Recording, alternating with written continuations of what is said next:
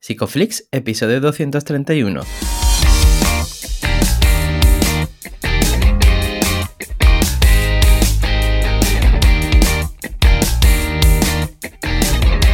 Bienvenidos a Psicoflix, un podcast para psicólogos y psicólogas, un podcast donde entre todos buscamos ser cada vez mejores profesionales de la psicología. Aquí hablamos de todas las estrategias, técnicas y noticias de la psicología contemporánea, pero siempre con la evidencia científica que nos gusta defender. Hoy estamos emitiendo nuestro episodio número 231, en el que vamos a hablar de cómo lo trivial es fundamental en terapia. Pero antes, recordaros que en psicoflix.com podéis registraros y acceder a todo el contenido exclusivo para suscriptores. Bienvenidos al podcast, muchas gracias por estar aquí, yo soy Ye y muy feliz de saludarte Darío, de buena mañana, ¿cómo estás? Hola, hola Ye, tenemos hoy voz de podcaster de estos de las 4 de la mañana de Hola chavales, hablamos de la tertulia, de la tertulia y de la tertulia, sobre la tertulia. Bueno, eh, ha sido un evento en Sevilla intenso, todavía estamos recuperándonos, algunos hemos, pedido, hemos perdido la voz por el camino y no tenemos a la bruja del mar con un medallón en el cuello esperando a recuperar. en fin, quien haya entendido esta referencia, bienvenido y bienvenida seas. Ye, tenemos eh, conversaciones triviales en situaciones triviales, pero ahora hablaremos sobre eso. Estamos tú y yo solitos aquí. Son además las 8 de la mañana por cosas de la vida. Estamos. Bueno, yo a esta hora estoy como muy activo, pero a la vez introvertido. Ahora hablaremos de, estas cosas porque en el evento se dieron muchas experiencias mm. antes de empezar el CTA correspondiente por la semana que se viene, ¿no? Que tenemos, que tenemos la semana negra, el Black Friday que viene y que mucha gente espera eh, con oferta muy interesante, ya sabéis, en nuestros packs, en cursos, si queréis eh, formaros en ACT, en FAB, en contextuales en general, en análisis de la conducta, pues vais a psicoflix.com también seguid nuestras redes y veréis todas estas ofertas. Si estáis apuntados, apuntadas a la newsletter, os llegará pues esta información eh, sin que os la perdáis. Y no solo esto, oye, tenemos muchas cosas, tenemos, lo vendemos todo. Eh, bueno, es que hay un evento, eh, un congreso, el segundo ya, ¿no? Iberoamericano de Ciencia Conductual Contextual, el 9 y 10 de diciembre que, se, que organizamos, ¿no? Junto a Contacto Contextual e Itaca Formación joder, pues que se viene Carmen Luciano, Mavisai, Dom Yang. Y es que esto el año pasado salió muy bien, se repite este y podéis encontrar más información en itacaformación.com. ¿Lo he dicho bien? No, sé si es la web, pero sí. si no, pues que, eh, se pasa sí, por nuestro perfil. Eh, itacaformación.es. Ahí va, ahí va. se lo mandamos todo a un clic cuando, si no escriben por redes también, si le hace falta. Y, mm, y nada, ¿no, Darío? Pues hablando de la, de las, del evento, ¿no? Que, que, la verdad que ha sido una, una experiencia increíble. Y pasan cosas en los eventos que nosotros planificamos o intentamos que, que no sucedan y luego sucede, ¿no? Como la pesadilla esa que tuviste tú la misma mañana del evento, cuéntanos. es que fue, claro, nos levantamos eh, por la mañana, estábamos en la misma habitación durmiendo Juanjo y yo. A ti te dejamos en la, en la cama de matrimonio, vaya, ¿eh? Ojo. Y, y, Juanjo se despierta contándonos una pesadilla eh, o un sueño, ya se verá lo que él quiera, eh, lo que quiera él etiquetar Em, y, yo le contaba otro, ¿no? En el que salía mal el inicio de la conferencia, el inicio del evento, eh, porque había como olvidos, y, luego acabábamos todos contigo eh, ofreciendo cachimba. Bueno, mi sueño era así. La, la, movida de todo esto es que efectivamente el evento no salió como esperábamos, o al menos como yo esperaba, seguro, ¿no? Porque empezábamos con una especie de juego de magia y, salía mal, salió mal, de hecho, eh, pero creo que también eh, rompió el hielo, ¿no? Mm. Salió mal en forma, a lo mejor, ¿no? Pero en función creo que no salió del todo mal, porque la intención era dinamizar todo eso, ¿no? Y era una, situación espontánea eh, donde se nos veía más allá del cascarón, ¿no? Muchas ocasiones los ponentes se suben al, al escenario, ¿no? O nosotros como terapeutas vamos con nuestro discursito, con esa técnica o, ese proceso psicológico que vamos a explicar. Y, eso nos protege. Yo no sé si tú te has sentido a veces demasiado cómodo eh, explicando. Ostras, pues muy buena pregunta. Sí, sí, 100%, eh, 100%, desde luego que sí, porque mm. además es muy cómodo explicar en terapia. Pero uno se tiene que preguntar, pues, ¿qué consecuencia tiene eso, no? ¿Qué consecuencia tiene nuestra conducta como terapeutas en, en sesión? Y enlaza muy bien con lo que tú comentabas de la naturalidad, algo que yo vi en mi mentor, ¿no? Hablamos de Molinero, que estuvo en el evento, y ahora entraremos también, ¿no? Porque dijo cosas muy interesantes con respecto al fallo y la naturalidad. Pero sí que recuerdo, pues, la primera vez que fui a Granada a hacer las prácticas, recuerdo que, bueno, como nos organizamos los días ahí, normalmente suele ser que por la mañana tenemos supervisión, yo suelo tener algún caso antes y luego pues em, comemos juntos todos, el equipo, y luego pues cada uno se va a dar sus sesiones, ¿no? Entonces recuerdo que, esa mañana cuando llegué a la supervisión por primera vez, pues le vi interactuar y fue muy natural, ¿no? En la, en la supervisión. Luego nos fuimos a comer juntos y fue muy natural también en la conversación eh, de la comida. Y luego por la tarde tuvimos cuatro casos juntos y, y, fue igual que en la comida y en la supervisión. Y a mí eso me chocó, me rompió por completo, ¿no? Fue como, ostras, que no tienes que impostar ni ser nada diferente eh, en distintas partes de tu día, ¿no? Que es muy chulo poder ser uno mismo y que la esencia o cómo es uno habitualmente en su día a día puede verse reflejada en distintos ámbitos eh, incluso en terapia, ¿no? Porque parece que en terapia una de las cosas que tú estabas mencionando es eso, ¿no? Esa sensación de que uno tiene que impostar o tiene que hablar de una determinada manera, uno tiene que mostrarse eh, como desde un atril. Se sube ahí y tú estableces cierta distancia con el consultante. Y eso no es funcional, tío, ¿no? Eso cuando lo miramos queda muy lejos y, y rompe con, esa naturalidad que uno podría mostrar, ¿no? Y cuando uno no es natural, empieza mm, a, actuar desde la rigidez. ¿Y qué ocurre cuando alguien empieza a, actuar desde ahí, Darío? Pues vamos como, como, ¿sabes? Ahí se ha viralizado un meme, un vídeo, ¿no? De un notas entrando con el coche en un banco. Ah, sí, sí, lo vi, lo vi. pues eso, yo creo, ¿no? Como hacia adelante con lo que sea, incluso aunque rompas cristales. Totalmente. Eh, digamos que el contexto, ¿no? O lo que ha, supuesto la, psicología eh, culturalmente en, nuestra, en nuestro mundo, nos ha puesto también un poco en ese atril. Somos esos profesionales, esas profesionales que vienen a dar respuestas. ¿no? Porque, sobre todo si partimos de un modelo biomédico. Hay una, hay una serie que se llama The Voice, que los chicos. La recomiendo porque me parece muy, muy divertida y, curiosa.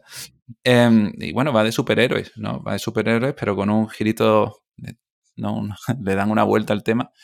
Y, y hay un personaje que, bueno, pues como superhéroes, algunos tienen sus identidades ocultas, ¿no? Pero no todos. Y hay uno que dice, yo ya renuncié a mi, a mi identidad eh, oculta, ¿no?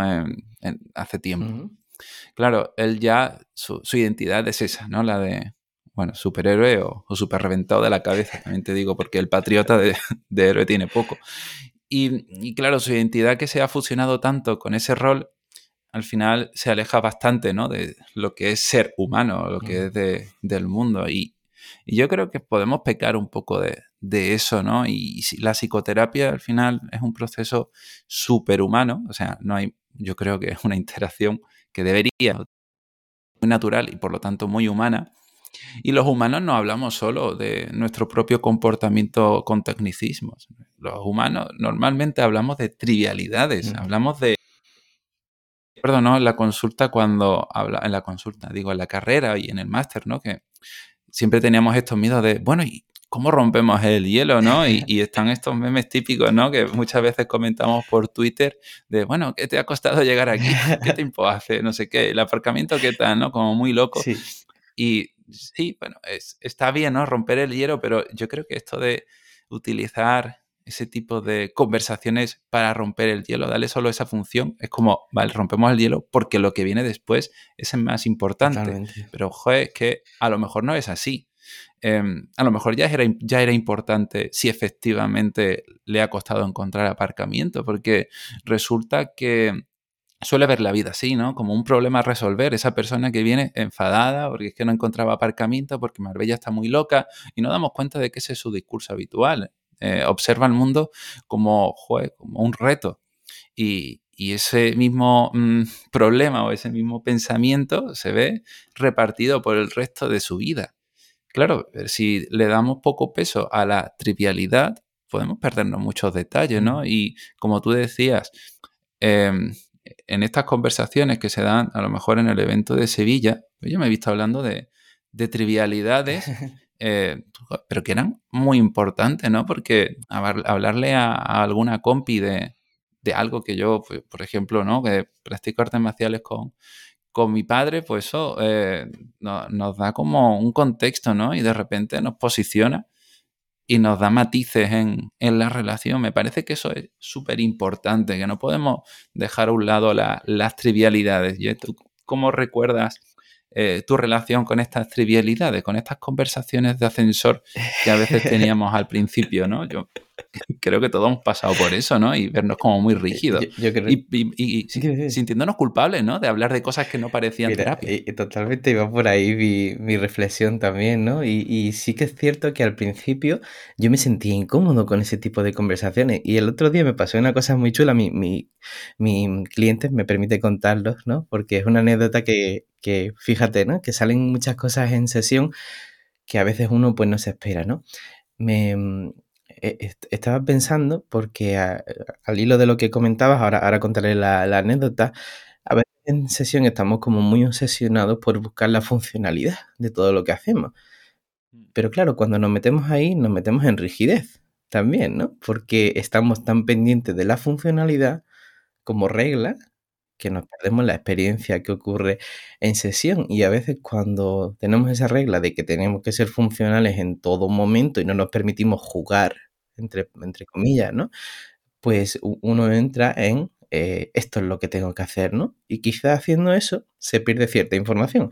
Mira, me pasó hace un par de semanas que estaba atendiendo a una consultante en Granada y mm, al final de la sesión, pues hablamos del tiempo. Fíjate tú que es una conversación súper banal después de, hablar, de haber hablado de otros temas, pues más difíciles, ¿no?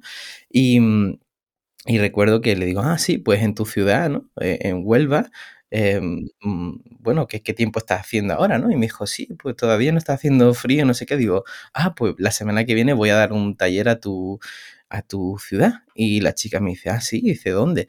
Y le comentó el sitio y me dice, ese sitio lo han fundado mis padres hace 25 años. Ah. O sea, que fue como una cosa que fue como, vale, a mí me han contratado por otra parte para ir a dar este taller, pero eh, de repente conozco una consultante con la que llevo un año trabajando y de repente me entero que justamente el sitio donde voy a trabajar es eh, un sitio que han montado sus padres, ¿no? Y eso ha permitido, pues, un vínculo. Cuando yo llegué a Huelva, conocí a sus padres también, ¿no? Allí yo recibía Bizum de sus padres y, y, ahora es como, vale, ahora le pongo cara a esta persona, ¿no? Sin saber que era esa persona la que me mandaba el dinero, ¿no?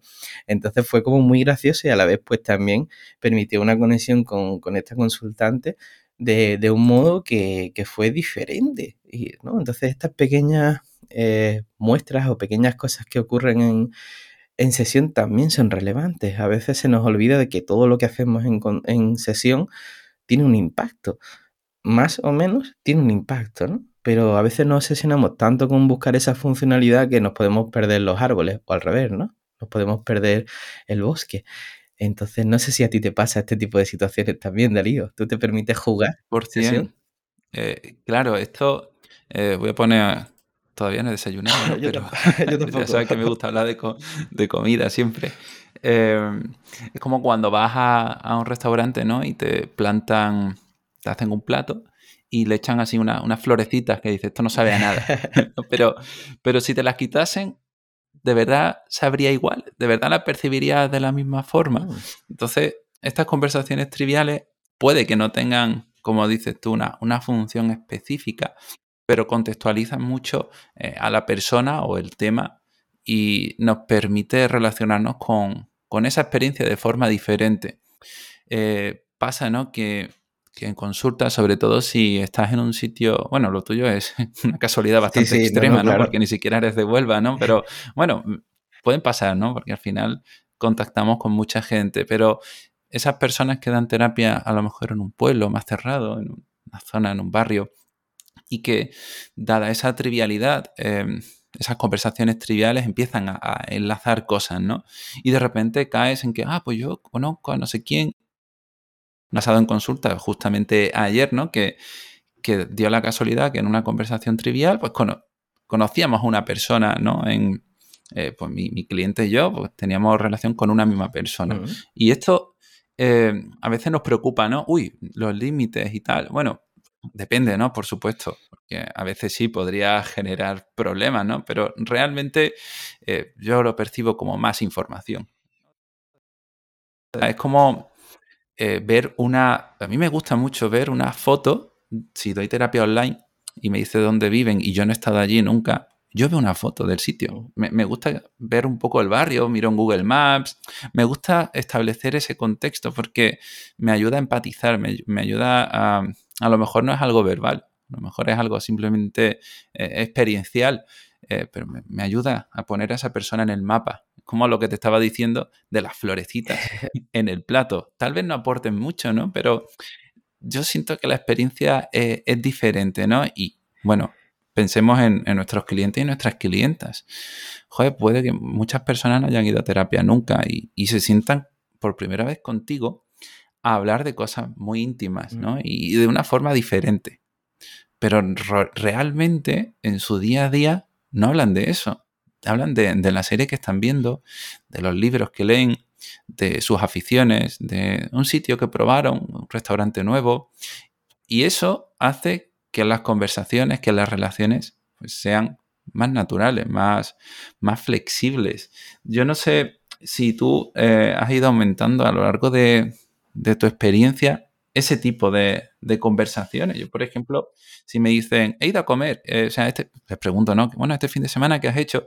Nada, quedé con unos amigos, fui a comer. pues, ¿a dónde fuiste? ¿Qué pediste? ¿Te gustó? ¿No te gustó? ¿Con quién estuviste? No porque sea un cotilla, sino porque joder, para mí es normal preguntarle a, mis amigos este tipo de cosas y quiero que esa relación sea natural. No sé cómo has vivido tú esta relajación en estas conversaciones. Pues, pues, igual que lo que estás comentando, porque al final, al principio tú haces ese tipo de preguntas de cómo has llegado hasta aquí y te la haces para quitarte como mm, esa ansiedad o ese nervio del, mm. del principio, ¿no? Y es como, venga, va, cuéntame lo que realmente has venido a hacer aquí, ¿no? Eh, pero haciendo eso te olvidas de muchos detalles que pueden ser importantes para la persona, como tú comentabas, ¿no? Esa persona que va a aparcar y empieza a quejarse y ya ves que esa queja es parte de su clase funcional y empiezas a enlazarla, ¿no? Con, con otras cosas. Y, y sí, yo en mi experiencia veo lo mismo también, Darío. Al principio sí que mm, era rígido, incluso en el uso de las técnicas, lo comentábamos en, la, en el episodio anterior y siento que ahora me permito esa mm, sensación de cierta libertad o cierta sensación de, ser lúdico, como decía Molinero, ¿no? En, el evento, que eso me gustó también, ¿no? Ahora si quieres lo, comentamos, porque mm, al final cada interacción es importante y damos peso, como tú decías también, pues a distintas interacciones como si fueran diferentes, pero es que la persona que tenemos delante es la misma y todo lo que dice importa. En cierto grado, nada de lo que te cuenta eh, no es por casualidad no sé si mm, resuena esto contigo. Sí, sí, sí, 100%. Eh, claro, has tocado ahí un, par de temas. Y en la, parte de, si esto es lúdico, ¿no? ¿Verdad? Que Molinero comentaba, ¿no? Eh, hacía mención a, Ortega, que además es un autor que ya ha surgido en alguna ocasión y hemos hablado de su fenomenología en el, en el workshop que hicimos hace ya pues, un mes, ¿no? Por ahí más o menos. Em, y claro, esta forma de relacionarnos con el mundo en el que estamos jugando, eh, resolviendo, em, claro que tiene, claro que tiene una función en algunas ocasiones y nos puede hacernos, o sea, nos puede mm, perder, ¿no? Nos puede hacernos perder un poco, ¿no? en todo esto. No estamos hablando aquí de de entretenernos. En terapia al final es una persona que, paga una hora o las que sean y viene y, necesita abordar ciertos problemas. No nos podemos distraer tampoco excesivamente, pero esto, em, mira, ya que eh, hablamos de magia, ¿no? Y que en el evento hicimos magia, bueno, lo intenté por lo menos, una vez. salió curioso al final. Y cuando, cuando yo aprendía magia y, y he estado ensayando y tal, hay algo que los magos hacen. Em, de hecho, yo hice una cosa que se llama así, es esperar el momento correcto. Sí. Em, esperar el momento correcto. Bueno, no sabemos si es el momento correcto, pero por lo menos sí parece ser el momento. Y es como que hacemos un freeze, ¿no? Y tenemos congelado eh, a veces el tema. ¿no? Cuando alguien viene a consulta, entendemos que no hemos preparado las sesiones, que, que sabemos un poco hacia dónde vamos. Hay un objetivo, varios objetivos, ¿no? La persona se sienta ahí. A lo mejor la primera consulta es difícil saber exactamente cuál es el objetivo. El objetivo es conocer a esa persona y ya está bien. Preguntarle un poco por su mundo. A mí no me gusta centrarme en el problema de primeras, que a veces tengan prisa. Me gusta saber con quién viven, qué hacen, a qué se dedican, qué estudian, qué han estudiado, yo qué sé, da igual. Todo eso, ¿no? Y ya conforme eh, un poco, ¿no? Ese camino que bueno, que el camino, vas diseñando algunos objetivos que vas operativizando, a veces se tienen que reformular, pero tú ya estás, ¿no? Tienes a la persona ahí, si quieres hablar de hermenéutica, hablamos de eso, pero tú ya tienes como una, un filtro, ¿no? En torno a este cuadro que es la persona y tú ya sabes, tú ya estás sesgado de alguna forma en, la em, en cuanto a cómo dirigirte a esa persona. Pues si está, viene por un problema, mm, eh, pues como un peso a la soledad, ¿no? Y se preocupa por no conectar con la gente, tú ya sabes que eso va a estar ahí, ¿no? Y lo tienes como, como congelado y en algún momento lo vas a sacar, ¿no? Cuando un mago está haciendo algo, puede que esté esperando a que el público se encuentre en un modo definido, ¿no? Un modo predeterminado, un modo que le ayude a, dar el siguiente paso. Porque si no está el espectador en ese punto, tú todavía no puedes darlo, no va a encajar ese efecto, ¿no? Y tú como, como psicólogo puedes estar en el mismo punto. Sabes que tienes que tocar este tema. Y en la conversación trivial puede surgir ese tema o puedes encontrar una metáfora, ¿no? Y esto yo creo que es lo que va configurando muy buenas metáforas. De repente una persona te está hablando de, cómo se enfrentó a un problema trivial, como que se le rompiera la cafetera, y tú, eh, joder, pues haces una analogía, derivas funciones y lo conectas con lo complicado que es a veces eh, corregir una relación, ¿no? Pues yo qué sé, porque resulta que eh, el paso del tiempo ha ido deteriorando esa cafetera igual que la relación que mantienes con, tu hermano.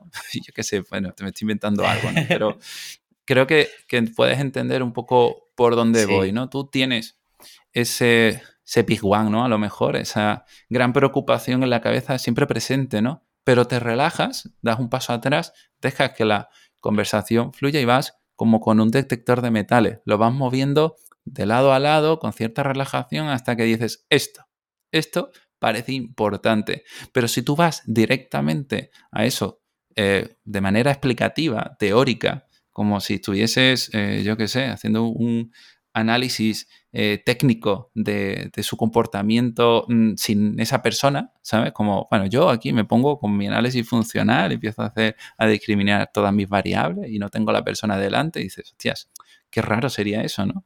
Pues tú tienes ese, ese pensamiento, ¿no? Yo me gustaría saber cómo, cómo te relacionas tú con, con esta, em, con esta manera de enmarcar los objetivos, ¿no? Como, o tener en cuenta estos, estos big ones, ¿no? Estos pasajeros, estos pensamientos que suelen hacer a la persona más rígida y tiene algún con el que te lo vas apuntando y lo tienes siempre presente, si meditas sobre la persona, eh, ¿qué haces para que no se te olvide eh, el para qué ¿no? de, de la terapia? pues me parece muy bonito la analogía que has hecho como detector de metales, porque al final lo que buscamos en terapia es precisamente eso que es valioso para la persona, ¿no? Ese metal precioso que está ahí enterrado. Y en el libro de valores en terapia hablan de... Em, del, perro trufador, ¿no? Del perro que va a buscar las trufas, pues siempre tiene que escarbar, tiene que ir oliendo, tiene que ir tocando, ¿no? Y, rascar sobre la superficie para llegar a, esa trufa, que es como el elemento valioso de la, de la persona. Eh, yo una de las cosas que intento hacer en, en terapia es que en la primera sesión o las dos primeras sesiones tener claro qué es lo que quiere la persona. Yo pregunto activamente qué objetivos quiere cumplir con respecto a la terapia, ¿no? Obviamente si te dice, pues quiero controlar los pensamientos, obviamente eso se reformula y se le explica, pues que desde nuestro modelo eso no se puede hacer, ¿no? Intento hacerlo incluso experiencial, no, no, no es verbal, para que entienda, ¿no? Por ejemplo, pues utilizo mucho la técnica de eh, ¿alguien madruga? ¿Qué ocurre? Pues alguien le ayudará. Ya depende de quién sea, hasta ayudar a una persona u otra. Claro, ¿no? Entonces muchas veces ni siquiera me da tiempo a terminar la frase, ni siquiera digo que la terminen y ya pues la persona dice, pues adiós la ayuda, ¿no? Pues rápidamente ya podemos ver que incluso en esos pequeños pensamientos que están tan, tan metidos en nuestra historia, no podemos ni siquiera controlarlos, pues cómo podemos controlar pensamientos más complejos, ¿no? Más, más preocupantes para la persona. Entonces, ya desde esa primera sesión tengo esos objetivos eh, apuntados y mm, todas las sesiones van enfocadas hacia el trabajo, siempre hacia esos objetivos, ¿no? De, manera que cuando se cumplan esos objetivos, pues em, la terapia se termina, ¿no? Ya sabemos que la terapia no es algo que dure toda la vida, sino que, que, es algo, pues que, oye, la persona viene, paga un dinero, ese dinero es valioso porque para la persona le cuesta mucho pagar esa cantidad para venir en sesión. Entonces nosotros tenemos que ser también funcionales en ese sentido, intentar hacer nuestro trabajo con, con, la mayor eficiencia posible, porque al final venir a terapia no es fácil.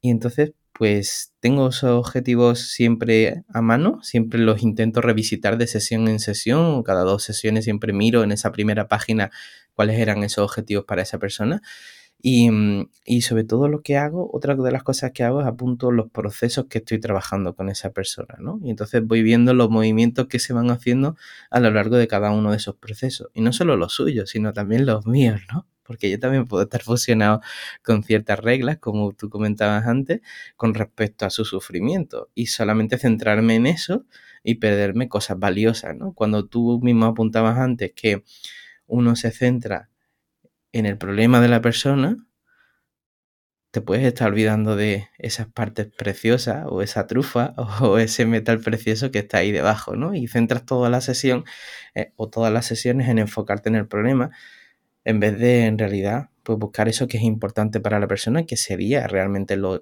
terapéutico y que le, le ayudaría a mm. continuar adelante. ¿Sabes? Em, además, esto es muy interesante cuando dice lo importante. Porque cuando dejas a alguien hablar, mm, aquí pues los psicoanalistas dirán eh, que lo hacen muy bien, porque cuando dejas a una persona hablar sin filtros, eh, puede acabar hablándote de lo que es verdaderamente importante. Y te pongo un ejemplo, bueno, verdaderamente importante o en lo que están realmente enfocados, enfocadas. Puede que eso no sea lo importante. Mira, hace ya mucho tiempo eh, pues yo estaba trabajando con, eh, con un padre eh, por un problema con su hija. pasó un tiempo, ¿no? Ya pues tuvo que volver y, y le dije qué tal estaba. Bueno, le dije, ¿cómo van las cosas? Yo sabía, o sea, viene a terapia o venía a terapia exclusivamente a resolver el problema con su hija. Y yo le pregunté, ¿cómo van las cosas? ¿Vale? Fíjate que, que pregunta, ¿no? Em, que yo, pues a priori, pues marcaba dentro de un cómo van las cosas con tu hija. Sí. Vale, cómo van las cosas en esta relación. Pero me empezó a hablar del trabajo. Eh, yo me quedé pillado porque eh, en cuanto se sentó empezó a hablarme de, de, bueno, porque las cosas están y cual, ahora, están, ahora van para arriba, ahora van para abajo, y, empezó a hablarme directamente del trabajo. Claro, yo, yo sabía que, que precisamente que estuviese a veces o pudiera haber estado enfocado en el trabajo, era un problema en la relación que mantenía con su hija. Eh, y, eso había que señalarlo, por supuesto, ¿no? Porque, ostras, me parece que de esa trivialidad encontramos una CCR1 como una casa. Y, y, si yo hubiese hecho la pregunta directa como, ¿cómo van las cosas con tu hija? Yo me habría perdido eso. ¿eh? Y él se habría perdido una experiencia. Entonces, me parece súper importante a veces eh, no dirigir ¿no? Nuestras preguntas incluso para ver qué es lo que pasa. Porque en esa, en esa reflexión que él hacía sobre su trabajo, a mí me estaba dejando claro cuál era, eh, pongo esta metáfora a veces, ¿no? Lo de la línea base de sus pensamientos. Mm. ¿Dónde acaba pensando? pensamiento acaba enterrado y resulta que viene a terapia por un problema que de forma habitual no está en su mente. Aparece como problema en determinados momentos de su vida. Pero no es un problema recurrente. Ahí donde está nuestra mente, a lo mejor está nuestro tiempo. Y es que resulta que para solucionar aquel problema tenemos que dedicarle más tiempo. No, no es tanto con una hora de terapia a la semana, al mes o cada las semanas que sean. Que ahí tiene que haber más presencia e, en tu vida de eso que se supone que quieres solucionar. De una conversación trivial, ¿sabes? Entonces, para mí es súper potente que las personas tengan cierta libertad. A veces no podemos dejar ese soliloquio, ¿no? Porque si no, como hemos dicho, perdemos los objetivos. Claro. Pero, ostras, de repente es una radiografía, ¿no? Es una radiografía de su vida, igual que las agendas. Como me importa mucho, yo qué sé, mi familia, miras tu agenda y estás 12 horas al día trabajando. Eh, pues mira, a lo mejor aquí pasa algo, claro, ¿no? Claro, claro. Claro, totalmente, Darío. Y, esto se relaciona mucho pues con, muchas de las cosas que han pasado en el evento de, de Sevilla, ¿no? Ni siquiera nosotros habíamos planificado Em, mm. sabíamos más o menos qué preguntas podríamos quizás hacer a nuestros docentes, ¿no? Pero, mm, pero dejamos que la naturalidad fluya. Y, fue una experiencia, la verdad que bastante increíble, porque surgieron temas que a priori nosotros no hubieran surgido, ¿no? De, otra manera. Y no solamente durante el evento, sino creo que es lo más importante y el foco de, de este tema ¿no? de hoy era, era el posevento, ¿no? Todo lo que sucede cuando uno permite estar en un ambiente académico pero informal a mm. la vez, em, empiezan mm. a surgir cosas, ¿no? Porque la gente empieza a decirte cosas como, oye, pues cuando voy a un congreso siento cierta distancia con respecto a la persona que, mm, que habla, ¿no? Es como eh, hay una jerarquía y tú te sientes fuera y empezamos ahí a sentir cositas en el sentido de, pues eh, yo ya no soy, o sea, yo soy impostor, siento que, em, que, bueno, que hay una jerarquía con respecto a las personas, siento que no soy válido, siento que no soy válida, ¿no? Empezamos a hacer ese tipo de juicio y, y por eso también es muy importante generar espacios informales donde podamos divulgar y sentir esa naturalidad. No, sé cómo viviste tú el evento. Llevas razón, Y claro, nosotros queremos evitar, em, en general, ¿no? en nuestros eventos, que, el discurso que se dé es el del ponente explicando cómo hay que hacer las cosas. ¿no? O sea, claro, cómo hay que hacer las cosas según mi historia de los formatos tiene su forma de hacer las cosas, aunque eh, intentemos establecer una línea de base dado nuestro paradigma, ¿no? nuestro marco de referencia.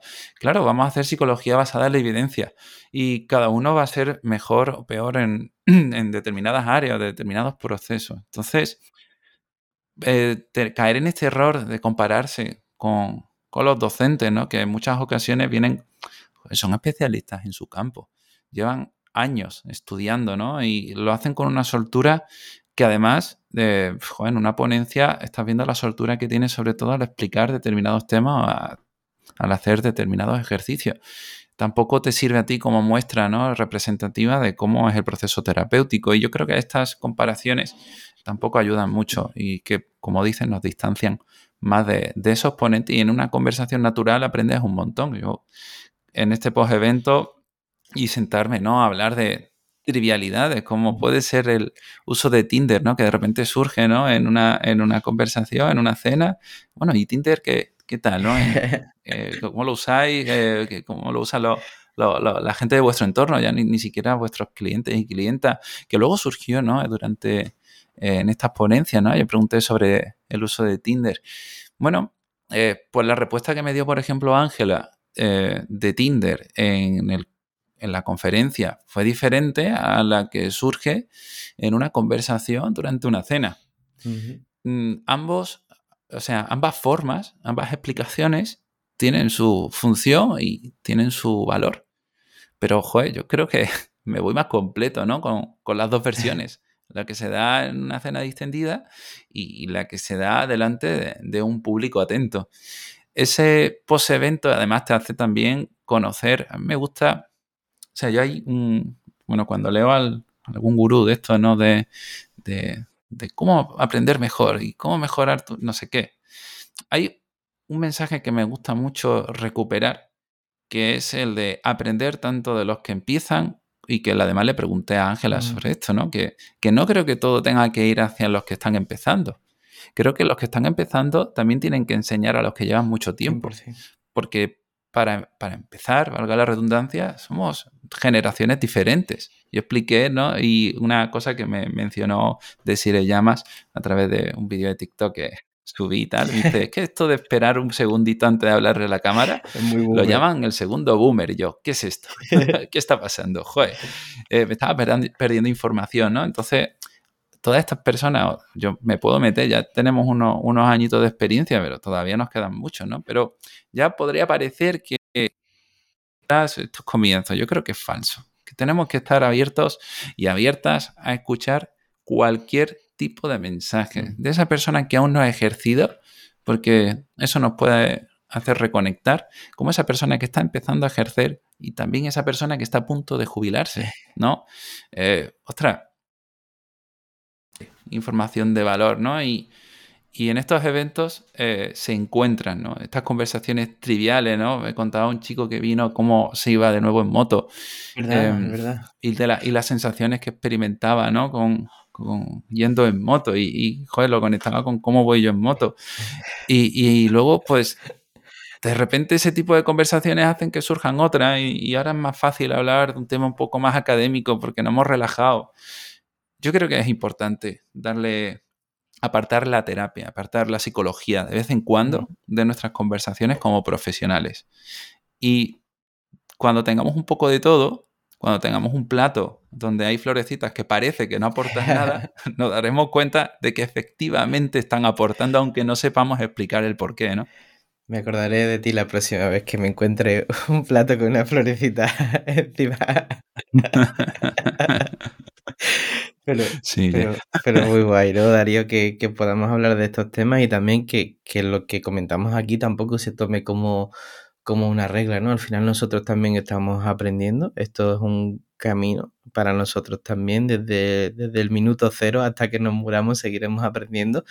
Y, y que tampoco ¿no? se tome como algo fijo lo que, lo que estamos diciendo, simplemente que sea la experiencia que dicte si lo que uno hace es funcional o no, ¿no? Y, que, no estemos tan apegados a ciertas reglas sobre cómo tienen que ser las cosas, porque al final cuando nos apegamos a las reglas desplazamos las experiencias. Entonces es importante tener reglas para muchas cosas, por supuesto, es muy útil para nuestro trabajo y a la vez es importante también saber cuándo uno eh, necesita despegarse de esas reglas. Y así será. Y cuando escuchemos este episodio, tú y yo dentro de 10 años diremos, chorrada, dijiste aquí, tal y cual, vámonos a, mm, a comer un indio. sí, bueno, pero así funciona, ¿no? Nosotros decimos, nuestras reflexiones mm. desde nuestra propia experiencia no son más válidas que, que otras. Y siempre os estamos animando, por eso en nuestros eventos vamos a animar tanto a la interacción, os animamos tanto a la participación con nosotros. Queremos que este podcast y que todo lo que es Psicoflix sea algo cercano eh, y humano. Mm. Porque, ¿qué sentido tendría, no? Sin hablar de psicología, filosofía, existencialismo. O sea que vamos a seguir y bueno, em, nada, eh, nos vamos a escuchar la semana que viene de nuevo. Ya sabéis, estad atento a las redes por todas estas cositas que vamos anunciando, lo de Black Friday, lo de el Congreso em, y, vienen novedades porque de todo esto que estamos hablando va a salir una experiencia eh, formativa, ¿no? Creo que estar apuntado sobre todo si les interesa ACT y profundizar en este paradigma. No sé, ¿qué piensas tú? Yo pienso que todo eso va a ser una pasada. Estoy deseando que llegue ya el momento de, de poder anunciarlo también. Y, y, muy pronto, en dos mesecitos, tendremos un evento. Muy pronto también desvelaremos la, ciudad, cerquita. Eso no se ha escuchado, Darío. Bueno, bueno, quien haya prestado atención habrá entendido. Pasa, los 15 segundos atrás y luego lo voy a escuchar. Eh, pero sí tendremos un eventito muy cerca de, casa en, en, enero.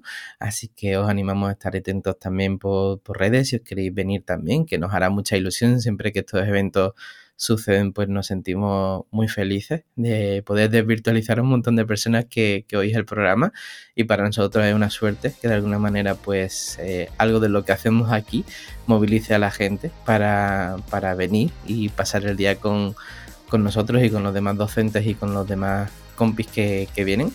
Así que mm, muchas gracias por, hacerlo posible, nos llena mucho. Si no, no estaríamos haciendo esto que estamos haciendo aquí a las 8 y 47 de la mañana, Darío, ahora mismo. Eh, y, mm, y, nada, que si os ha gustado, recordaros suscribir, suscribiros al podcast, podéis dejar una opinión, que sé que el episodio anterior pues también gustó mucho, nos dejaron unos comentarios muy bonitos por, por Spotify también. Y nada, que la semana que viene tendremos por aquí a Marina Bazaga, que hablaremos sobre cómo es convivir con una enfermedad crónica. Y nada, que nosotros nos vemos el próximo jueves a las 8 de la tarde con un nuevo episodio aquí en psicoflix.com, en Spotify, en iTunes, en iBox y en YouTube. Hasta luego. Un abrazo. Un abrazo. Chao, chao.